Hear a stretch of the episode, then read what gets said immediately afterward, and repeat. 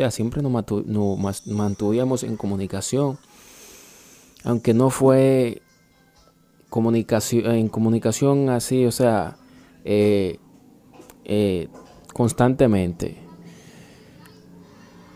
Resulta que él se casó, se fue para, para los Estados Unidos.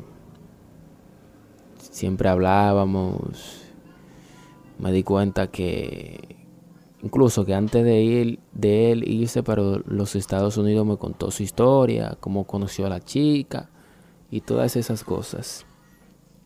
Yo eh, bueno, lo decía él bien.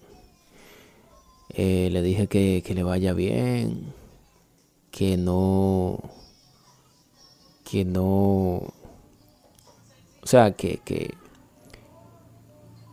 que no se deje llevar por las, por las emociones, que no se deje llevar por las cosas que él ve.